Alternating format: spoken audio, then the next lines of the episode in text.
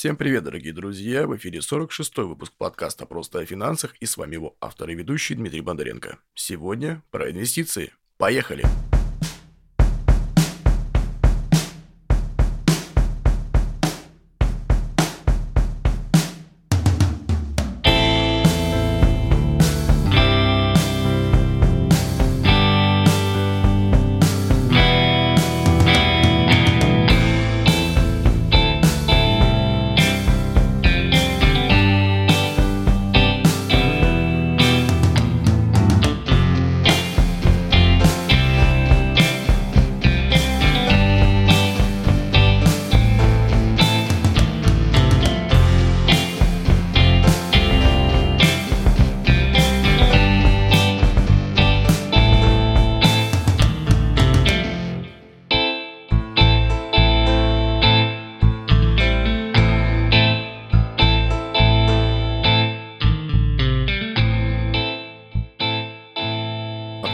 Финансах» — это независимый подкаст о финансах и обо всем, что их и нас окружает. Пропагандирует финансовую грамотность населения и жизнь без кредитов.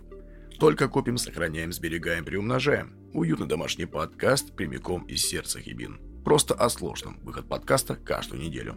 Ну что, начнем сегодня с инвестиций с биржи. Пора бы уже начать. Об этой тематике мы говорили уже не раз и как-то уже затянули, конечно же. Сегодня общая матчасть, кто есть что, кто за что отвечает и кто кому что должен. Или не должен, там разберемся. Первое – это биржа.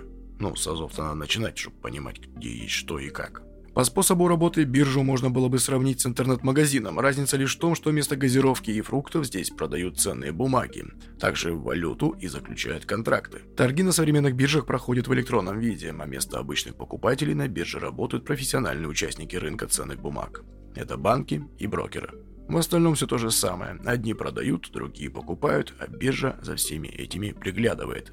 Инвесторам биржа нужна, чтобы вкладывать и приумножать деньги. Компании могут прийти на биржу, чтобы получить деньги на развитие, а банки выступают посредниками для тех и других. Основной российской площадкой является Московская биржа. Есть также еще СПБ биржа. Чуть попозже, в дальнейшем, мы с ними ознакомимся более подробнее. Резюме.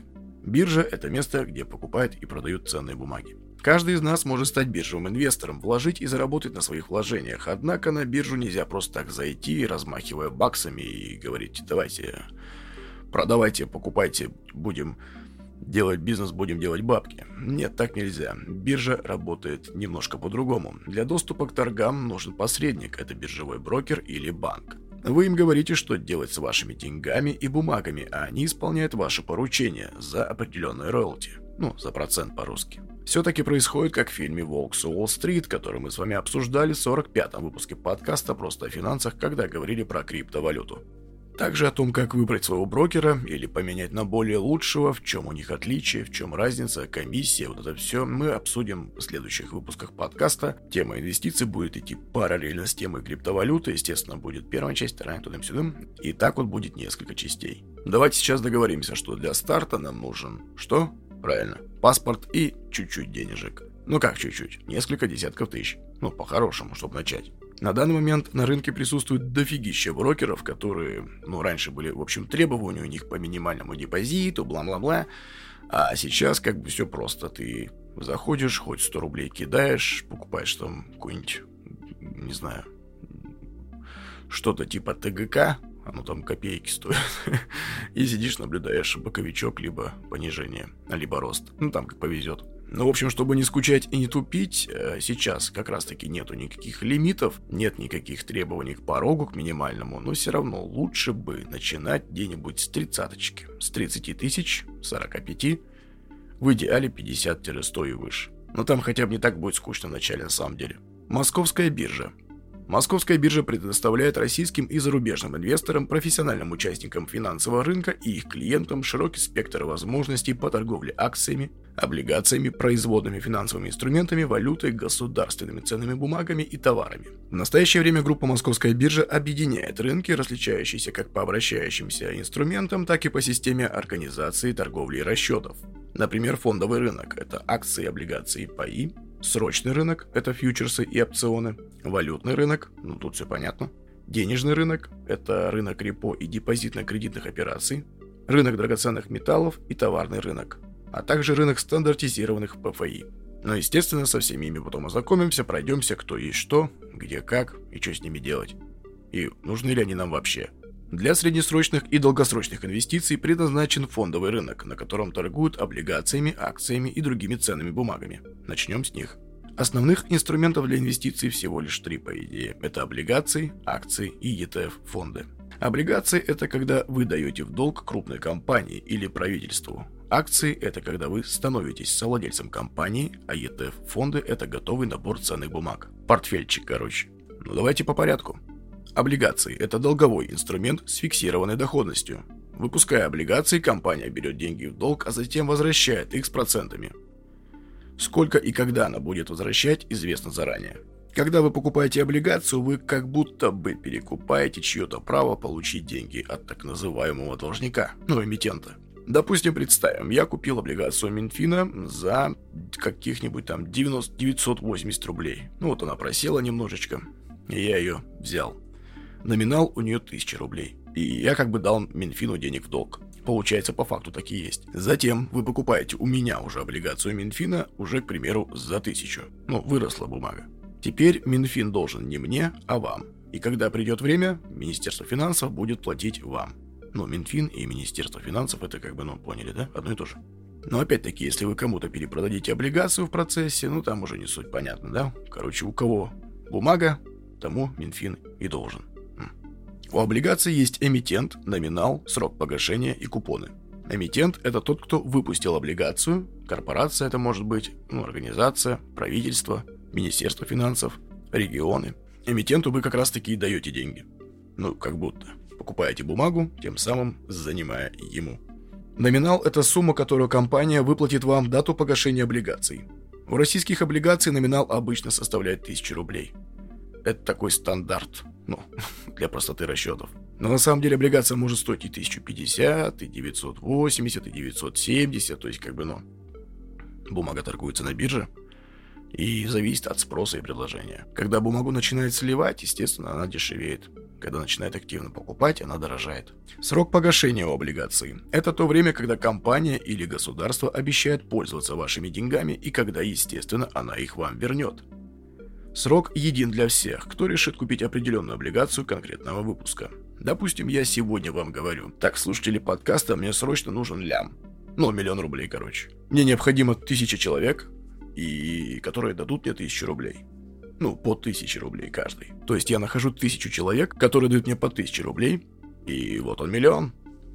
И я выпускаю облигации. Выдаю каждому облигации всего тысячу штук. Пять лет я пользуюсь вашими деньгами, и параллельно держатели вы, да, моих облигаций могут их между сможете собой ими торговать. И каждые полгода я плачу текущим держателям облигаций какой-то определенный процент. Ну, купоны, как правило, по облигациям выплачиваются либо раз в полгода, либо раз в 90 дней. Ну, иногда кто-то психует там раз в 270 дней. Ну, это совсем уже горячка. Но это редко было. Каждые полгода я плачу, да, процент, на который мы договорились. И проходит 5 лет, и я говорю, так, пацаны, у кого есть, что? Подходим. Подходим, я буду возвращать ваш кэш. И те, у кого на тот момент будут эти облигации, получат свою выплату. Ну, примерно так это и происходит. Только у нас сейчас все в электронном виде. Купоны. Купоны – это периодические процентные платежи, как выплата процента по вкладу. График выплаты купонов известен заранее, еще при выпуске облигаций на бирже. Если на момент, когда условный Минфин должен выплатить купоны, вы владеете его облигацией, то вы получите сумму этого купона. Это как бы и есть та самая плата за пользование вашими деньгами. Облигации можно купить в момент их размещения или через биржевые торги у тех, кто уже купил ранее облигацию и теперь перепродает ее. Частному инвестору с небольшим капиталом стоит рассчитывать на второе. В общем, а, когда вы покупаете облигацию у брокера, да, через приложение, через что, ну, там, через терминал, вы уже покупаете бумагу с рук. Кто-то продает, а вы покупаете. Естественно, зависит от вашего брокера, да, берет ли он комиссию за это действие. Плюс вы должны будете заплатить так называемый накопленный купонный доход. Если вкратце, то это часть еще не выплаченного купона текущему тому владельцу. То есть, если у него уйдет выплата раз в 180 дней, и вы покупаете бумагу, допустим, на 150 день, Ну, то есть у человека 150 дней бумага лежит, ему через 30 дней положена выплата купона, и он решил ее продать. Так вот, этот накопленный купонный доход, это получается за ваш счет. Вы покупаете у него бумагу, облигацию, и вы платите ему накопленный купонный доход, который ему, по идее, полагается. Но платите за это вы. Ну, плюс там комиссии брокера. Это уже детали. Все эти цифры и все это считает за вас биржа и удерживает также она.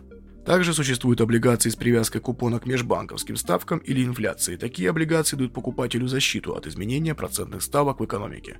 Бывают амортизируемые облигации, у которых сумма основного долга выплачивается не в конце срока, а постепенно, вместе с купонами. Если сравнивать с вкладами и с депозитами, то облигации это более гибкий, хотя и более сложный инструмент. Частному инвестору облигации позволяют зафиксировать ставку на длительный срок, более гибко вносить и забирать деньги, получить доходность выше депозита в обычных банках. Но запомните, что доходность облигаций немного выше депозита. Что по надежности, то теоретически облигации Минфина даже более надежны, чем депозиты в наших частных банках. На практике все же упирается в надежность брокера, через которого вы эти ОФЗшки, ну так и называется ОФЗ, облигации федерального займа, купите. Как владельцы банков воруют деньги клиентов, так и владельцы брокеров могут украсть деньги и бумаги инвесторов с брокерских счетов. Вывод тут такой же, в принципе, как и в банковском секторе. Нужно выбирать хорошего, заслужившего доверия брокера. А ложка дегтя вот в это вот все. До недавнего времени покупка ОФЗ была выгодной с точки зрения налогообложения. В соответствии с пунктом 25 статьи 217 Налогового кодекса Российской Федерации, доходы от выплат купона, то бишь процентов, по ОФЗ до конца 2020 года не облагались. НДФЛ. До конца 2020. Однако, законом от 1 апреля 2020 года, номер 102 ФЗ, там тыры-пыры, нормативка, а в общем, Пункт 25 статьи 217 был исключен из налогового кодекса с 1 января 2021 года. Изменение означает, что с 2021 года купоны по ОФЗ должны облагаться налогом по общим правилам, предусмотренным для подобных доходов. Ставка налога с купонов по ОФЗ с 2021 года для налоговых резидентов РФ это 13% или 15% в случае применения прогрессивной ставки. Как-то так. Ну и не забываем про наш любимый ИИС. Это 31 выпуск, у него есть еще ремастеринг-версия, мы его разбираем, тип вычет. Помните, не помните? Если не знаете, не помните, послушайте. Российский инвестор, открывший ИИС, это индивидуальный инвестиционный счет, сможет вообще избежать уплаты НДФЛ по ОФЗ, по акциям и по всем этим своим инвесторским движухам. Послушайте выпуск 31. Есть еще ремастеринг-версия, она чуть-чуть пониже этого выпуска. Акции Покупая акцию, вы становитесь совладельцем компании и получаете право на часть ее имущества и прибыли. Однако у компании может не быть прибыли вообще, и компания может обанкротиться либо иметь много-много долгов. Как акционер вы являетесь кредитором последней очереди и рискуете больше всех. Больше сотрудников, поставщиков или держателей облигаций компании. Ну, больше всех их рискуете. Это значит, что в случае банкротства вы можете не получить ничего, а ваши акции будут стоить ноль. Покупка акций – это более рискованный инструмент, чем покупка облигаций. Покупая акцию, инвестор может рассчитывать на возврат капитала и получение дохода через один из двух механизмов. Это дивиденды и капитализация. Дивиденды. Это доля прибыли, которую компания распределяет среди инвесторов. Они могут выплачиваться по результатам года, полугодия, квартала или по особым случаям. Или могут не выплачиваться вообще, если такова дивидендная политика компании. Или такое решение приняли акционеры, по рекомендации Совета директоров. Законом это не запрещено. Краткое резюме. Покупая акцию, вы покупаете часть компанию с прибылью и долгами. Если вы купили акции через российского брокера, то дивиденды обычно просто зачисляются к вам на брокерский счет без каких-либо дополнительных действий с вашей стороны. В зависимости от стабильности выплат и прозрачности дивидендной политики, акция может приобретать черты облигации, давая предсказуемый поток платежей. Капитализация. Это рост стоимости акций благодаря росту стоимости самой компании. Обычно стоимость быстро растет у молодых компаний, которые работают на перспективных рынках, и этот рост может в разы и даже в десятки раз опережать доходность облигаций. Подобные компании обычно не платят дивидендов, а всю прибыль вкладывают в развитие бизнеса и захват рынка. И логичное резюме, чтобы заработать на капитализации, нужно купить дешевле и продать дороже. Пока вы владеете дорожающими акциями, сами по себе денег они вам не принесут. Чтобы получить прибыль от роста стоимости акций, нужно их продать. Прогнозирование. Прогнозирование будущей стоимости компании – непростая задача, которой чаще всего занимаются инвестбанки. Они создают модели компаний и рынков и на базе этих моделей пытаются предсказать будущую стоимость акций. Мы отдельно поговорим в одном из выпусков подкаста про рекомендации, про модели, про анализ, технический, фундаментальный, вот это все. Но это попозже. Это прям стоит отдельного выпуска, потому что очень много и мошенников, очень много всяких нехороших редисок. Поэтому мы это выделим в отдельную тему. Здесь же вкратце резюмируем. К чужим прогнозам стоит относиться с особой осторожностью. Гарантий, что они сбудутся, никто никогда не дает. Либо это мошенники, которые дают якобы. Чужие прогнозы, скорее всего, помогают учиться, глядя на то, как и с какими данными работают профессионалы. Прогнозов по акциям много, гарантий ноль. И также стоит помнить, что инвестиции в российские акции являются крайне рискованными. Кроме действий самих компаний, на их стоимость влияет вообще все что угодно. И события мировой экономики, и местные политические загогулины, и даже слухи. Если вы хотите гарантированно сохранить капитал и иметь стабильный поток платежей, то акции, тем более российские, не должны быть основной составляющей вашего портфеля. Лучше выделить часть капитала и инвестировать ее в перспективную компанию или сектор экономики. Про диверсификацию портфеля поговорим также позднее и разберем. Акции ETF. На бирже вы также можете купить акции ETF фондов. Каждый такой фонд представляет собой портфель других ценных бумаг. При этом акции ETF покупаются и продаются так же, как обычные акции. Если простым языком, это не купить, э, допустим, булку, кетчуп, огурец, мясо, да, по отдельности, а купить готовый набор для супа, либо гамбургер, ну, к примеру. Купить акции ETF проще, чем отдельные бумаги. Инвестиции в фонд снимает с инвестора часть задач по обслуживанию собственных инвестиций. Облигационный фонд может самостоятельно реинвестировать купоны, а не выплачивать доход акционерам. То же самое может делать фонд акций с дивидендами. Акции ETF – это готовый набор инструментов, чтобы не сидеть и не думать, а что надо брать. Благодаря акциям ETF вам не придется разбираться с большим количеством инструментов, собирать и балансировать портфель ценных бумаг, решать проблемы выхода на рынки других стран. Все это делает фонд, а вы лишь покупаете его акции. Порог входа в акции ETF фондов иногда в тысячи раз меньше, чем порог входа в отдельные инструменты из портфеля фонда. Например, есть такие акции фондов ETF, э, которые можно взять за 1000 рублей, 1000, там, 2, 3, а то и за 900 рублей. И купив такую акцию, вы инвестируете в портфель еврооблигаций с распределенным риском. Самостоятельное вхождение в каждый присутствующий в фонде выпуск обошлось бы вам в пример, например, 100 или 200 тысяч долларов, а весь индексный портфель бы потянул бы на миллионы. Благодаря фондам вы также можете инвестировать в портфели акций и облигаций разных стран, проводя расчеты в рублях. Через фонды становятся доступны инструменты денежного рынка и товары. Ну и на сегодня все, про ценные бумаги достаточно все более подробно, более расширенно также в дальнейшем. В следующих выпусках про инвестиции параллельно с криптовалютой будем идти и с другими рубриками все будет. Ну а теперь про мифы, про самые популярные мифы, про инвестиции, что, да, все, что нас окружает, все вот эти доводы, домыслы, и всегда ли это правда или нет. И первый миф, что инвестиции это очень сложно. На самом деле нет, это отговорка для тех, кто боится цифр и совсем не хочет разбираться в финансах.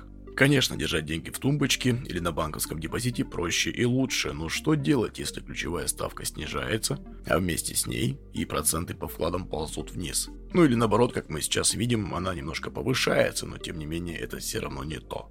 Да, конечно, на первых порах придется потратить время, чтобы изучить разные инструменты и правила фондового рынка. Но сейчас 21 год на дворе, ребят. У нас интернет, у нас курсы, у нас чего только нету, и вы можете заниматься параллельно, например, слушать подкасты, смотреть видеолекции, изучать видеокурсы, посещать вебинары на той же самой московской бирже, и даже ходить никуда не надо. Ну и по старинке можно взяться за классические книги по финансам. Миф номер два. Чтобы стать инвестором, нужно иметь экономическое образование. На самом деле это совсем не обязательно. Инвестором может стать абсолютно любой человек. Для этого достаточно знать основу финансовой грамотности, которая позволит уменьшить расходы и начать откладывать деньги. Сейчас есть много литературы на эту тему и специализированных интернет-ресурсов, например, как подкаст «Просто о финансах». Кроме того, существуют обучающие семинары, на которых вас обучат управлять семейным бюджетом и расскажут об инвестиционных возможностях в стране. Какой бы метод самообразования вы не выбрали, главное попробовать. Только применяя на практике полученные знания, вы можете наработать опыт, который будет самым ценным багажом. Инвестиции – это скучно. Некоторые не хотят разбираться даже в ежемесячном бюджете, объясняя это тем, что финансы – очень скучная сфера. В результате им не удается уследить за собственными расходами и накопить ту самую подушку безопасности.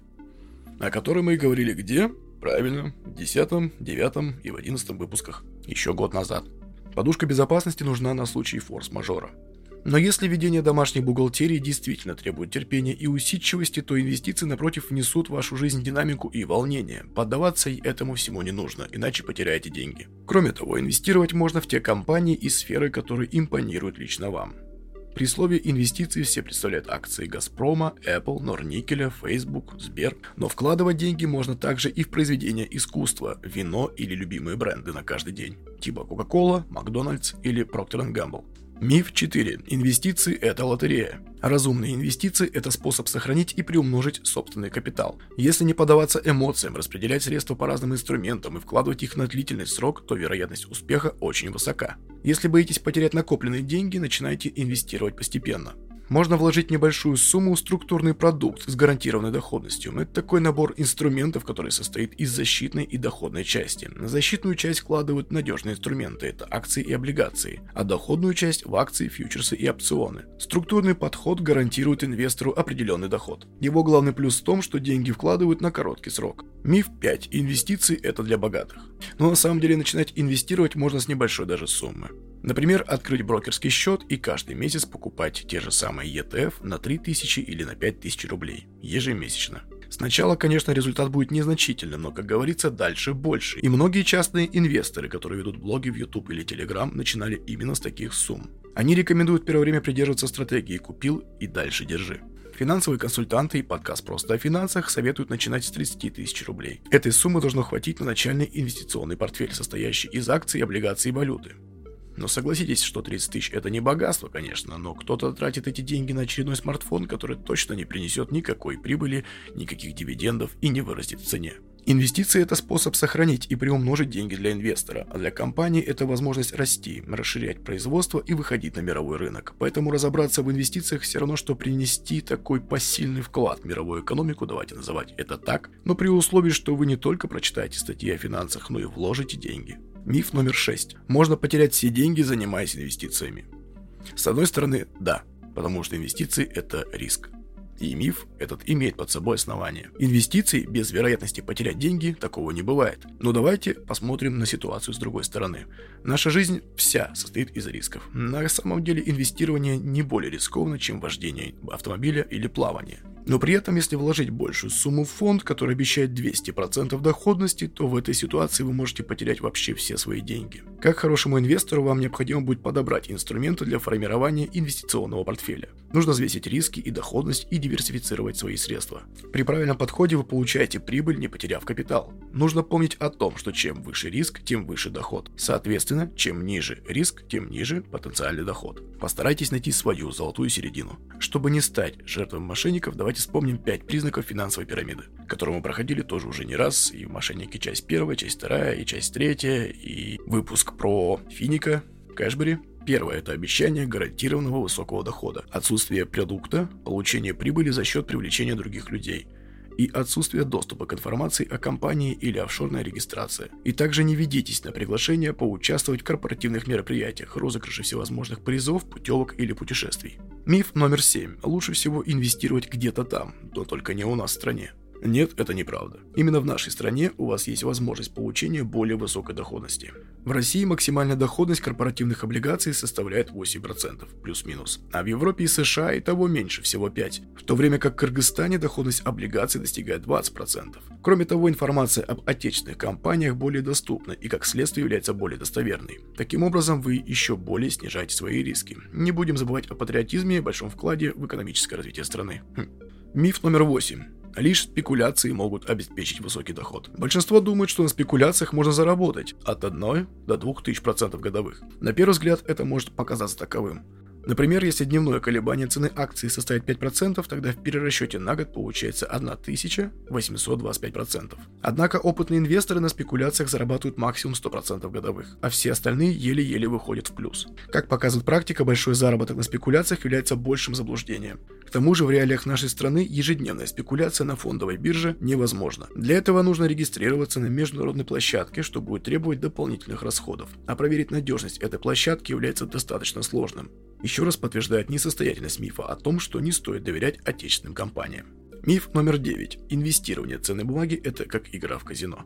Конечно, если заниматься спекуляцией на фондовом рынке, то риск потери денежных средств намного увеличивается. Однако при рациональном подходе к вложениям в ценные бумаги риски будут минимальны. Не забывайте, что нельзя класть все яйца в одну корзину, необходимо диверсифицировать свои накопления и вкладывать деньги не только в ценные бумаги. Инвестирование поможет вам получать доход от накопленных денежных средств. Но главное не откладывать это в долгий ящик. Если вы этим интересуетесь, чем раньше начнете, ну, тем быстрее все будет хорошо.